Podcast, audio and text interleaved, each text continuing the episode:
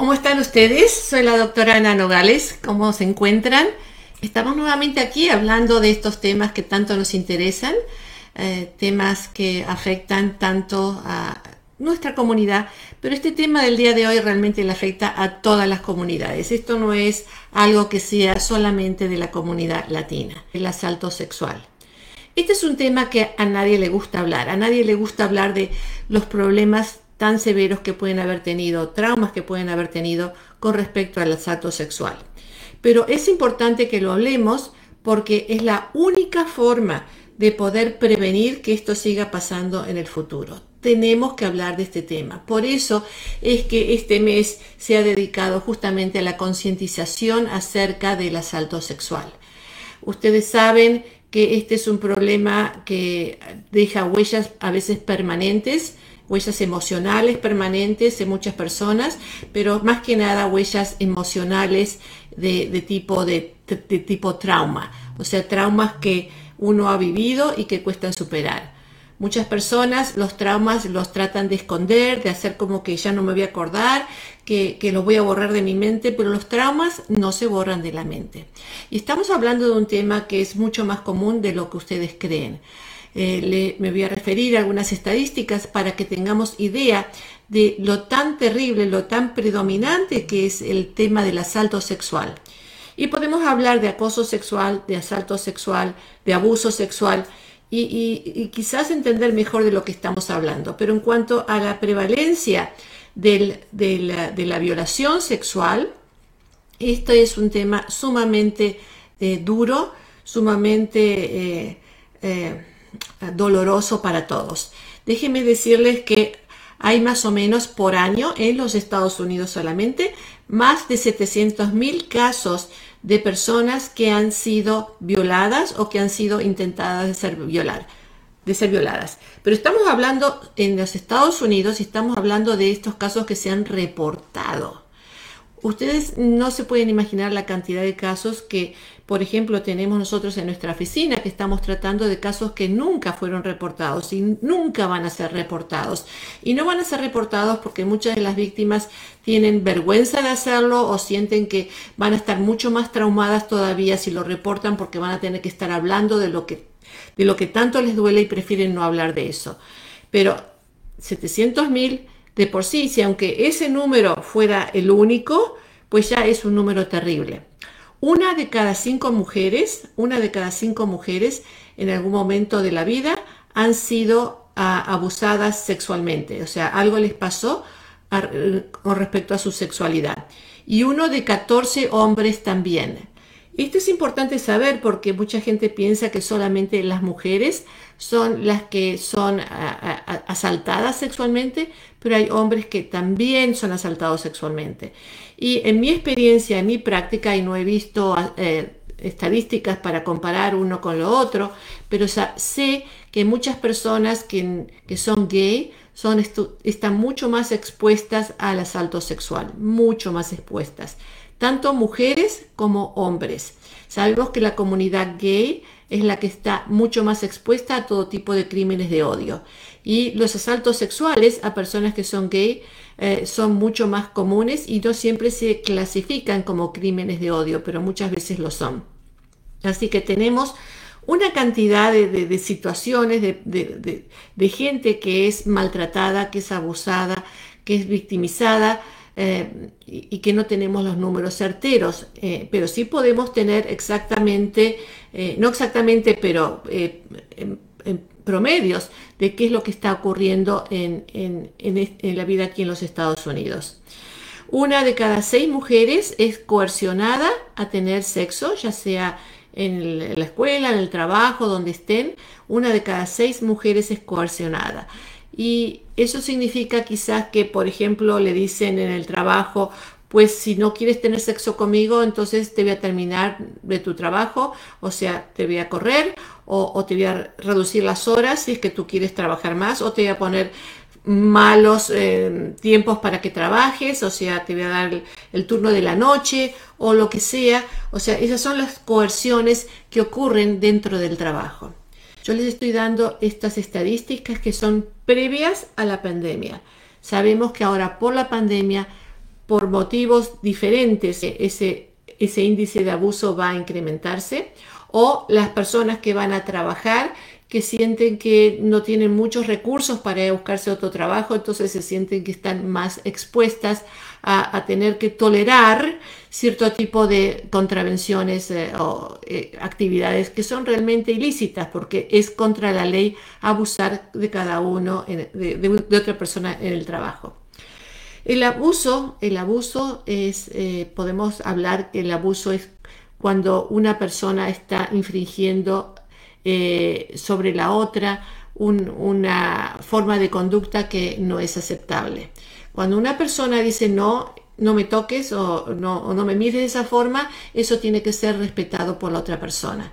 De, otra forma es acoso, acoso o abuso, abuso sexual. Sí, se considera abuso sexual también cuando en el trabajo, por ejemplo, una persona la mira así de abajo para arriba y ustedes saben a lo que me refiero, con esos ojos libidinosos, están mirando a la otra persona como para, para eh, porque se están excitando y uno sabe cómo la está mirando. Eso en este país, eso está condenado por la ley. Ténganlo muy en cuenta porque muchas veces muchas personas no saben que este tipo de conducta puede ser condenada por la ley. Y sí es condenado por la ley, es condenado por la ley. Así que si, ustedes saben de alguien que se está comportando de esa forma, por favor le dicen que eh, eso no es aceptable y que puede ser condenado y que pueden sufrir eh, alguna pena eh, hasta en la cárcel, digamos. Así que mucho cuidado con ese, ese tipo de situaciones. En realidad, las personas que abusan a veces ni saben que están abusando, a veces creen que viniendo del país donde uno vive, las cosas eran así, se hacían así y en este país las cosas son diferentes. Nosotros somos inmigrantes, así que como inmigrantes tenemos que saber cuáles son las leyes de este país y aceptarlas y educarnos al respecto.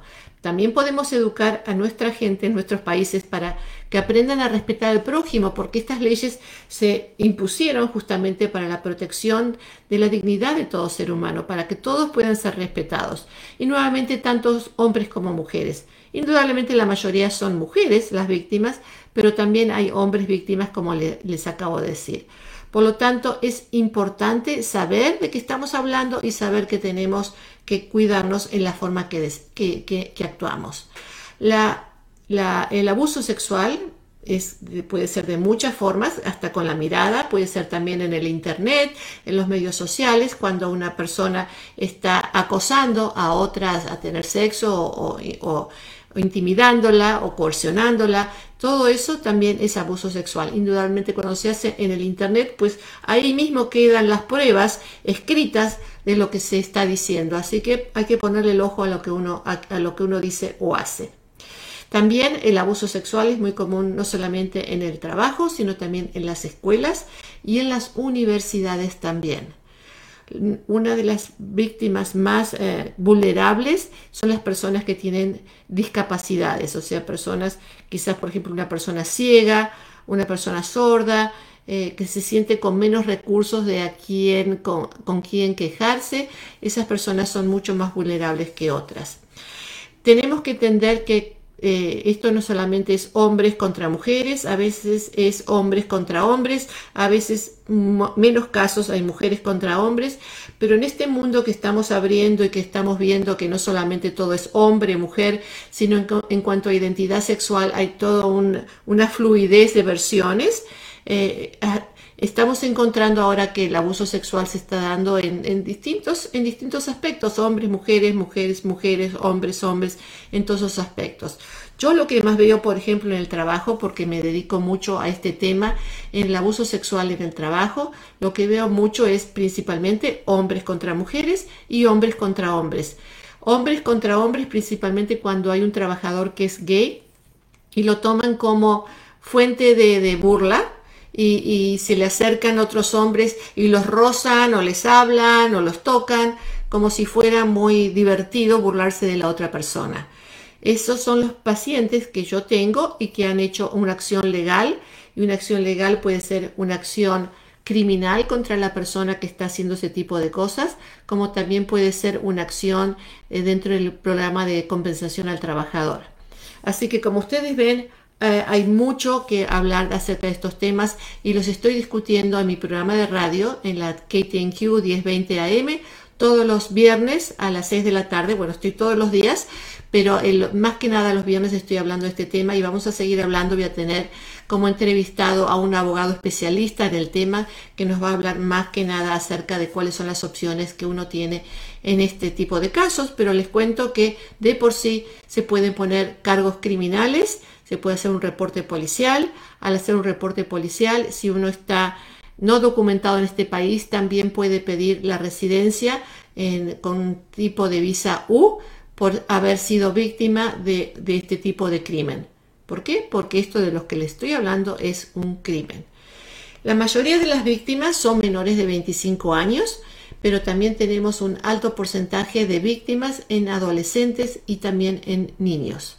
Lamentablemente tengo que decirles que hasta niños de 3, 4 años eh, eh, ocasionalmente ha habido un bebé también, porque los bebés succionan. Ustedes se pueden imaginar el resto.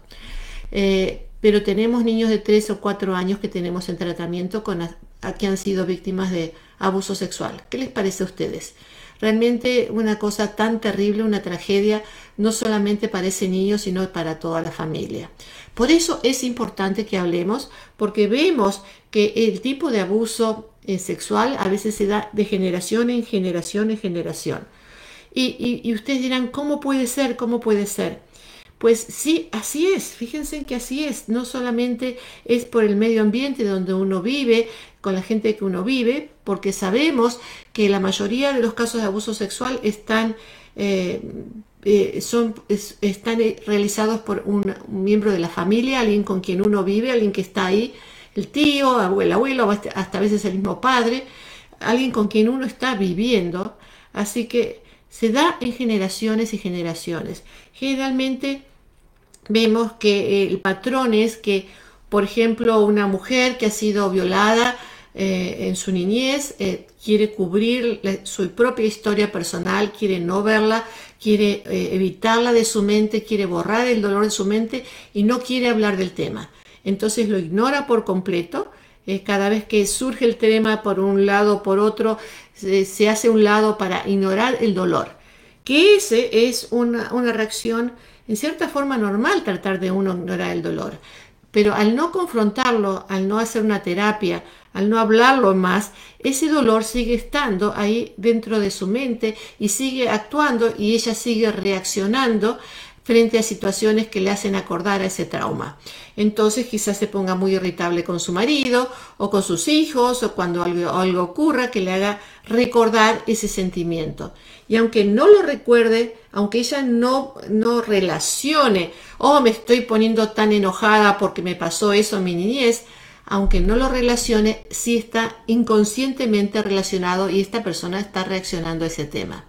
Así es como, como el trauma queda fijado en una parte del, cerebro, el hipotálamo, que es el que recuerda, es nuestra computadora que recuerda todo lo que vivimos, nos recuerda, tiene, tiene guardado todo, todo. Y por más que no querramos recordar, ahí está.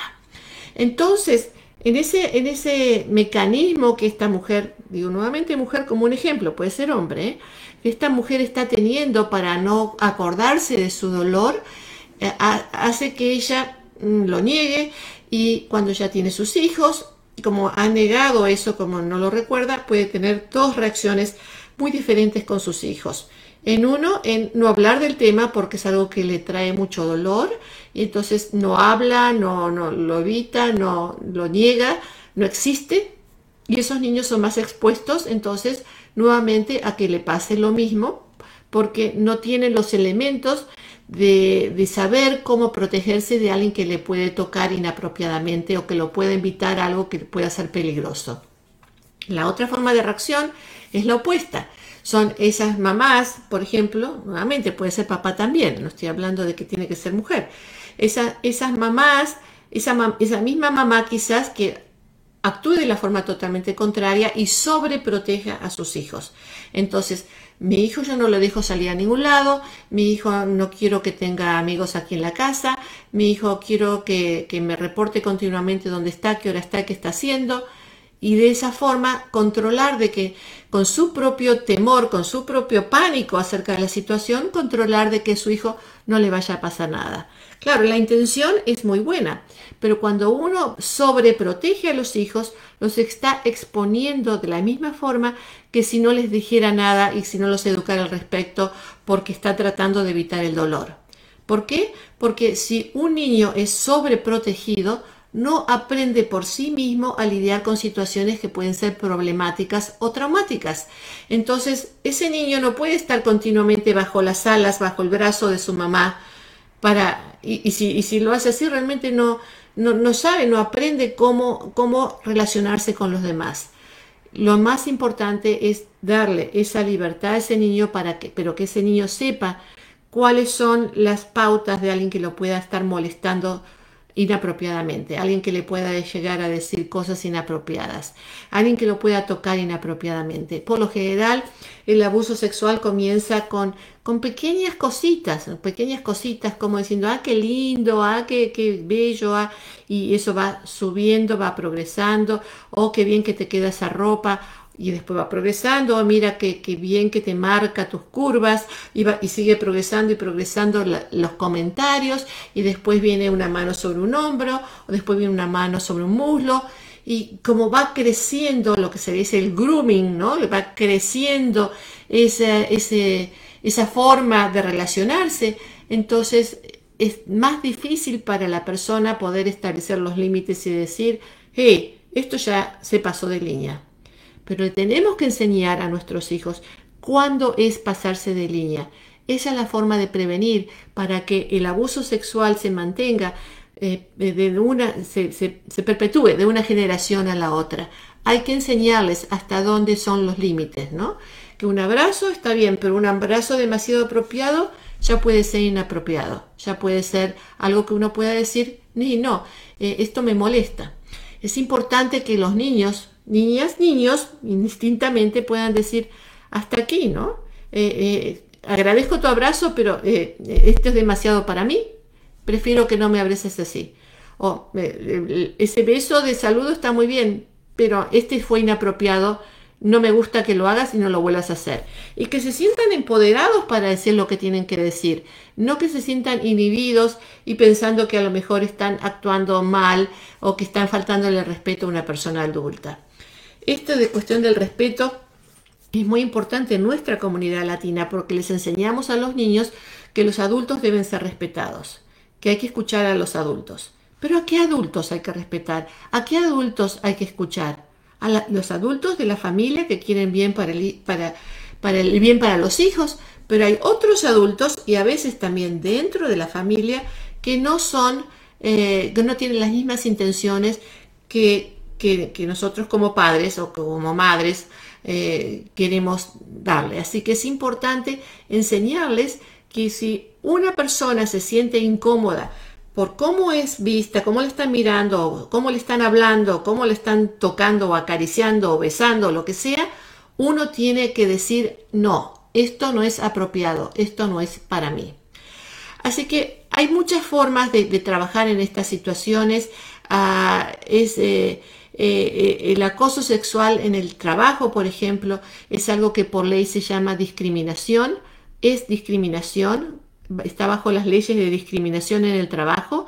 El 79% de las mujeres y el 21% de los hombres en, ese, en, esa forma, en esa ratio, quiero decir, en esa eh, distribución, podría decir, el 79% son mujeres y el 21% son hombres de los que son acosados sexualmente en el trabajo y la mayoría son por los supervisores, pero muchos son también por otros compañeros de trabajo o a veces por gente, clientes con quien uno está trabajando. Es muy importante reportar el acoso sexual en el trabajo. Es muy importante reportar el asalto sexual. ¿Por qué? Porque es una forma de prevenir que hayan otras víctimas también y también por uno mismo, para uno sentirse que uno está haciendo algo por la dignidad personal. Entonces, mucha gente no reporta porque tiene vergüenza, porque no quiere hacerle daño quizás a la familia de esta persona. Esto me hace recordar a un caso en el que he trabajado cuando, cuando el supervisor eh, acosaba y violaba a, las trabajadoras. Y he visto varias, ocho personas dentro de esa misma de ese mismo ambiente de trabajo. Y una de ellas me dijo es que yo no quería reportarlo porque conozco a la esposa y me da mucha pena por la esposa pues a mí me da mucha pena también por la esposa pero la esposa también tiene que saber con quién está casada porque a lo mejor esa esposa no sabe con qué tipo, con qué tipo de hombre está casado, con un violador, un violador que en este momento está en la cárcel. Acabo de haber hablar otro caso esta mañana de otro hombre en un restaurante eh, eh, rozándole, rozándole a, esta, eh, a esta mujer, a esta trabajadora, es un, trabajador con una trabajadora, ¿no? Rozándole el cuerpo y haciéndole comentarios acerca de sus distintas partes del cuerpo y, otros comentarios más obscenos todavía eh, cuando ella estaba embarazada. Y, no fue hasta mucho más tarde en que los supervisores tomaron acción, pero ella insistió, insistió, insistió y ahora hay una acción legal eh, de varias personas, de varias mujeres contra esta persona. Esta semana he tenido tres casos nuevos de, de abuso sexual en el trabajo. Eh, también he tenido el caso de una mujer casada con este hombre, el esposo, que abusa sexualmente de ella, porque el abuso sexual dentro del matrimonio también puede ser. La violación sexual dentro del matrimonio también existe. Cuando una persona dice no y la otra persona insiste y, y toma control de la, de la otra, eso es violación dentro del matrimonio. Y esta persona, además de ser violada por su esposo porque era violada, además es torturada por las cosas que le hace. Son realmente, créame, literalmente torturas. Son cosas que hay que reportar. Es importantísimo reportar para evitar que esto siga pasando, porque cuando uno no reporta y se queda diciendo, tengo miedo, ¿qué va a pasar? Ah, mejor espero a ver si, si cambia. Con ese tipo de actitudes le damos la bienvenida a que estas cosas sigan ocurriendo con uno mismo y con los demás. Por eso es importante cortarlas de entrada, cortarlas de entrada, reportarlas a donde sea necesario reportar. ¿Dónde? En el trabajo, pues lo tienen que reportar el supervisor. Si no le están dando la atención, pues va más arriba, hoy más arriba, hasta que la persona más arriba lo escuche. Y si no lo están escuchando, se buscan un abogado especialista en el acoso sexual en el trabajo que hay y hay muchos. Eh, si esto le está pasando a un menor de edad, es importantísimo poder reportarlo a la línea de abuso, de abuso de niños, de inmediato.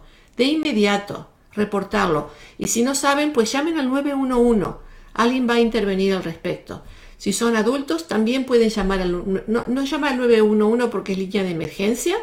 La línea de emergencia al 911 es para cuando uno está en riesgo. Generalmente cuando uno llama al 911 le dicen que llame a la línea local.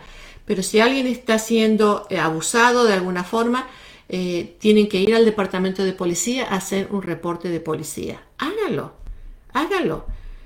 Y, si le dicen que usted no tiene pruebas, no importa, usted dice que quiere poner ahí, que quiere que dejar establecido que haya un reporte donde le quede por sentado lo que le, están ocurriendo, lo que le está ocurriendo. ¿Sí? Y si usted no está documentado, busque un abogado que lo proteja también y que lo ayude a pedir su, su residencia en los Estados Unidos por reportar.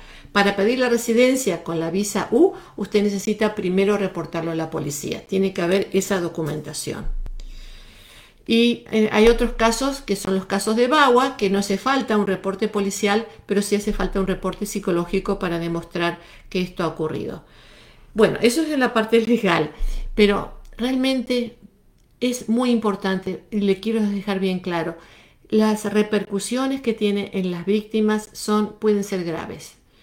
Eh, en muchos casos afecta la relación íntima con el adulto, aun si uno fue un niño cuando fue violado o, molestado sexualmente, puede afectar en la relación de, pareja más cuando es adulto, ¿no? Eh, afecta la autoestima, ese niño que está creciendo, ese adolescente que ha sido abusado, a veces abusado en la escuela, como les decía antes, hasta a veces por el mismo maestro, ¿no? También tenemos todos los casos de abuso sexual en las iglesias. Es decir, puede ocurrir en cualquier lugar, pero el trauma que uno vive es, puede ser bastante grave. En algunos casos deja huellas de por vida, pero una terapia puede ayudarles. Las terapias ayudan muchísimo a manejar este tipo de situaciones para que esas huellas no sean tan graves como a veces se sienten. Así que los invito a ustedes a que se comuniquen con Casa de la Familia aquí por Facebook o que nos llamen si quieren llamarnos. Ustedes tienen el teléfono ahí a mano, es el 877-611-2272. Comuníquense con nosotros y nosotros les daremos más información de cuáles son las posibilidades que ustedes tienen. Acuérdense también que están los, eh, eh, los Family Justice Centers, centros de justicia familiar en muchas localidades, donde en algunas estamos nosotros, como el de Santa Ana, en otras de Los Ángeles, u otros servicios también que hay disponibles, donde ustedes se pueden acercar también para pedir más información. Pero nunca se queden callados cuando algo de esto está ocurriendo. No podemos permitir que esto siga ocurriendo. Yo sé que en los últimos años los casos de abuso sexual eh, han sido, eh, se están reportando más y más, por eso vemos más y más lo que está ocurriendo y por eso vemos que los números aumentan. No necesariamente porque estén aumentando los casos, pero porque se están reportando más. Y esto tiene mucho también que ver con el, movimiento MeToo, ¿se acuerdan? Yo también, el movimiento MeToo, donde tantas celebridades salieron a decir, y sí, esto también a mí me ocurrió. Sí, esto también ha ocurrido hasta las celebridades. En todas partes, en todas partes se cuecen habas. Pero ¿cómo vamos a dejar de, coser esas habas? Hablando, haciéndonos escuchar, educando a nuestros hijos, educando por un lado a, no ser abusados, a cómo no ser abusados, a cómo decir no, y por otro lado también a no abusar de los demás, porque también está en es nuestra responsabilidad enseñarles a nuestros hijos a respetar a los demás, principalmente a la mujer. Estoy segura que están de acuerdo conmigo en eso. Voy a mirar aquí a ver quién, quiénes me han escrito. Tengo a Lorena Rivas Toribio. Buenos días, doctora. Buenos días, Lorena. María Zúñiga, hola, mi hija fue engañada por un muchacho de 18 y ella tenía 15. ¿Es un abuso o no? Pues usted misma lo está diciendo, mi querida María.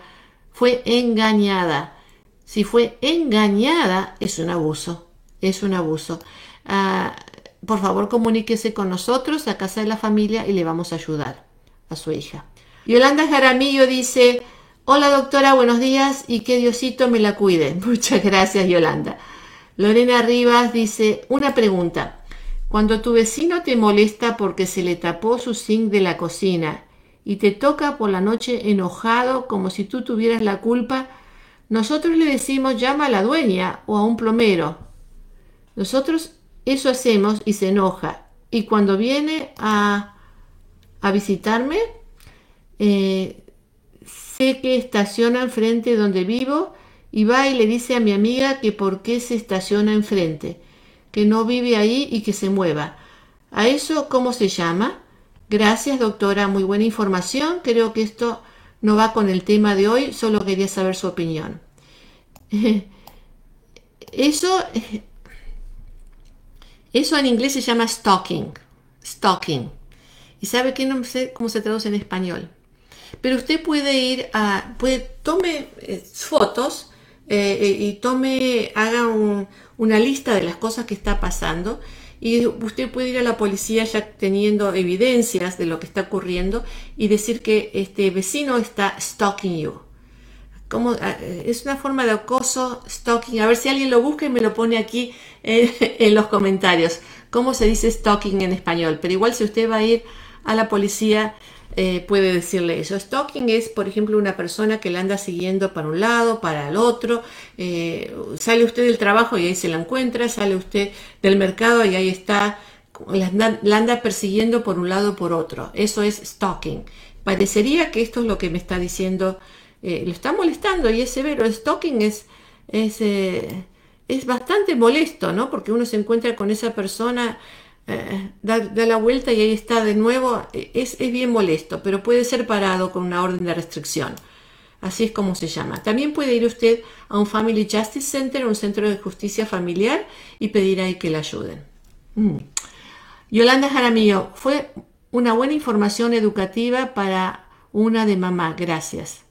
Sí, como mamá tenemos que enseñar a los, a los hijos que es el tocar bien, una caricia, caricitas, y cuando ya ese tocar es molesto, cuando ese tocar ya no debe de existir, cuando uno tiene que decir no, y, no hace falta que, que, haya una regla general. Si uno se siente incómodo con que a uno le vengan a hacer así en la cabeza, pues uno puede decir no me toques en la cabeza. Por ejemplo, a mi nieta, una de mis nietas, le molesta mucho que le estén acariciando y tocando.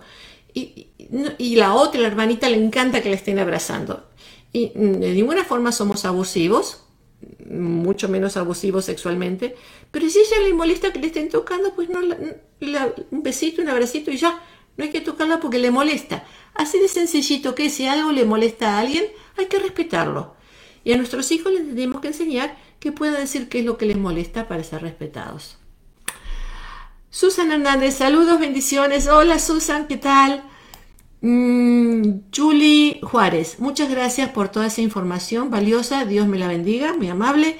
Lorena, gracias eh, por contestar. Ah, acá me contesta Alma Verónica Briceño. Stalking es acecho. El acecho. Gracias. Gracias. A veces, Alma, a veces uno no, no, no se acuerda de las palabras, más cuando hemos vivido mucho en este país. Y, son palabras que, por ejemplo, hace 40 años no hablábamos de estas cosas. Así que son palabras eh, incorporadas nuevamente en nuestro vocabulario, pero aquí en los Estados Unidos. Pero bueno, ya sabemos, es el acecho. ¿Ok? Gracias, muchas gracias por tener siempre un asistente ahí que me está ayudando con, con algo que a mí se me escapa.